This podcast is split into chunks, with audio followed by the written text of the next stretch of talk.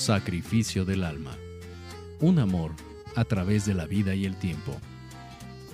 Capítulo 5. El partido de polo en París.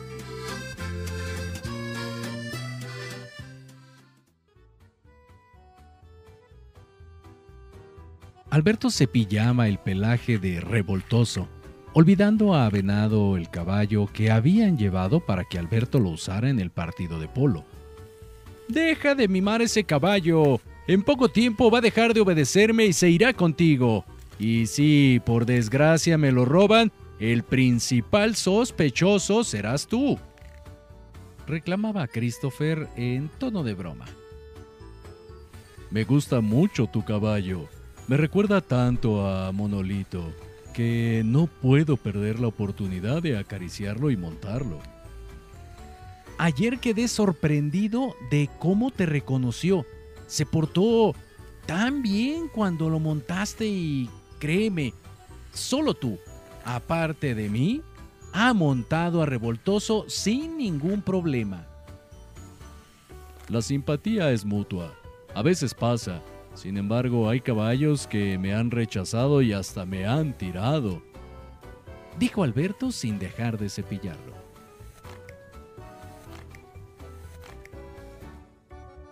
Invitaste a mucha gente. Es bueno porque nos apoyarán contra los locales. Pero dime, ¿quién es la dama tan distinguida que está con François? Alberto volteó a ver a la gente y vio entre la multitud a su gran amiga. Es Clarice Boté. En verdad, una muy distinguida, refinada y culta dama. Es subdirectora del Museo Marmotán será mejor que te ocupes de tu caballo. Tienes que compenetrarte con él. Se puede poner celoso, tú sabes. Gerard no ha llegado ni creo que venga.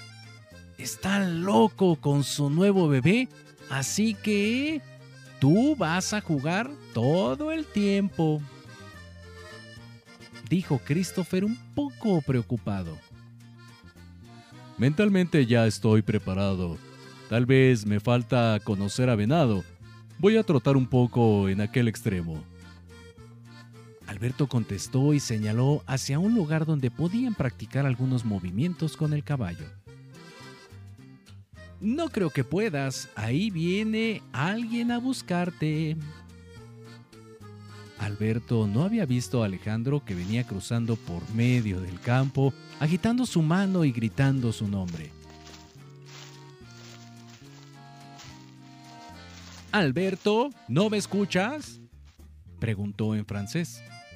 Por lo regular cuando estaban frente a la gente hablaban en francés. Solamente a solas hablaban en un español muy argentino. Alberto volteó ante la sorpresa y presentó a su amigo con Christopher. ¿Qué haces aquí? No se permite caminar en la cancha ni estar aquí si no eres parte del equipo reclamó Alberto, aún sorprendido. Pues allá tampoco pertenezco a ningún grupo. Katy ni siquiera me saludó. Y, ah, cuando intenté hablarle, no me contestó. Nidia y Cintia están muy cortantes. Es imposible estar con mujeres así. Tú te lo ganaste, Alejandro. Si quieres suavizar las cosas, tienes que hacer labor de reconciliación. Pero, ¡Ay, cómo! ¿Qué quieres que haga? No sé, invítales una bebida, dile a Katy que después eh, quieres hablar con ella, no sé. Tú piensa, y si no funciona, platica con François y Clarice. Son excelentes personas. ¿Con ese par? No había visto gente más presuntuosa. Hablan como aristócratas. Yo no encajo ahí. ¿Me puedo quedar eh, con ustedes? Alberto se agachó mirando con pena a Christopher, quien también lo miró como dándole su apoyo. No puedes. Además ya habíamos quedado que tú los atenderías como anfitrión porque yo no podría. Regrésate por aquel lado antes de que ensucies tus zapatos. También puedes platicar con Michelle y Ernest, son agradables. ¿Los principitos? No, gracias. Contestó Alejandro en español, alejándose de mala gana.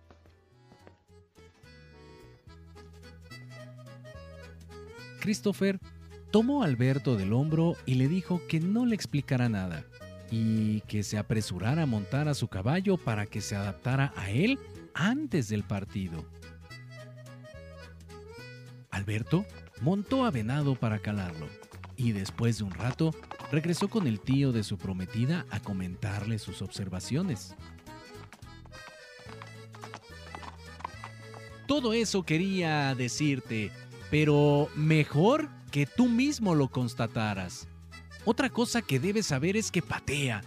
Nosotros ya lo conocemos y no nos ponemos atrás de él. Además, carga mucho el cuerpo contra el contrario, por lo que se va abriendo de su trayectoria y hay que corregirlo. Ya lo verás. No te preocupes, sabré cómo tratarlo.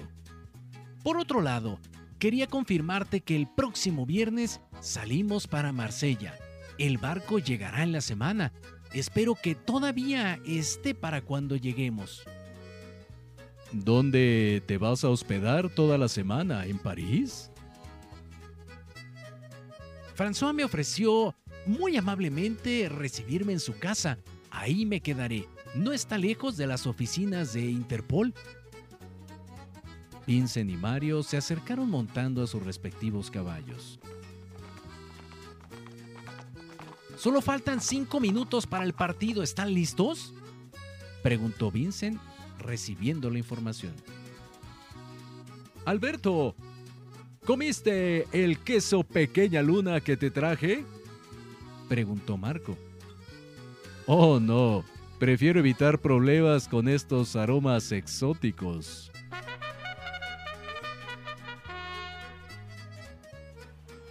El cuarteto se dirigió entre bromas al campo de juego con aplausos y gritos de sus amigos en las tribunas que repetían Les Guardians, Les Guardians.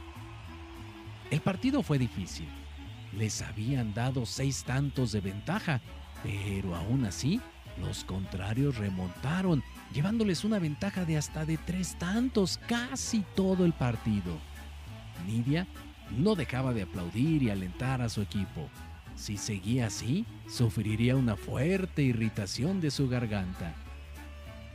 Alejandro ya se sentía a gusto al ver que hasta Clarice perdía compostura gritándole vitores a su amigo.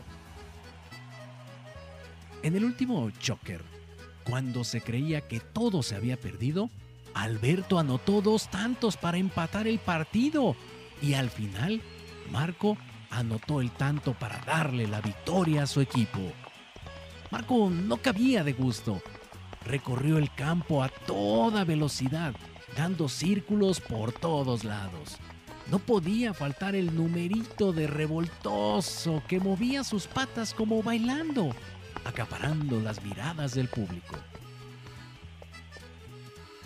Todos se abrazaron, incluso Katy y Alejandro, que al darse cuenta se separaron pretendiendo volver a su distanciada relación.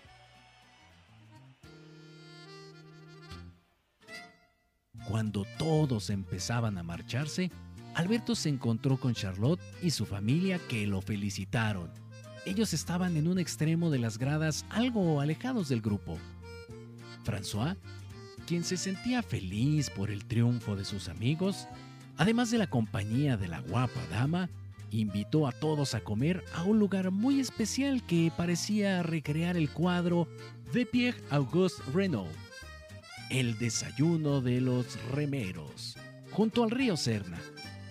El padre de Charlotte declinó la invitación, pero permitió a su hija integrarse al grupo de Nidia, con la promesa de que posteriormente la llevarían a su casa. Ya en el restaurante, Alberto estaba radiante con la victoria de su equipo y acompañado de mucha gente que apreciaba. La comida resultó toda una celebración. Todos se divirtieron, incluso Alejandro que se identificó con Marco y Vincent haciéndoles bromas vulgares. Me sentía eufórico. Rebosábamos de alegría, tanto que la gente de las otras mesas reía y conversaba con nosotros. Con Nidia a mi lado, observábamos cómo volvía la galantería a Clarice y a François, que habían enviudado hace años y ahora se miraban como dos jóvenes, actuando con cuidado para causar una buena impresión, con modales de otra época. Reímos y bromeamos al máximo, pero llegó un momento en que ablandado por el vino, recordé a mi familia. Casi me derrota la melancolía. Christopher me miró y supo exactamente lo que estaba pasando por mi mente. No me dejó desanimarme y me recordó que el próximo fin de semana haríamos algo por mi padre.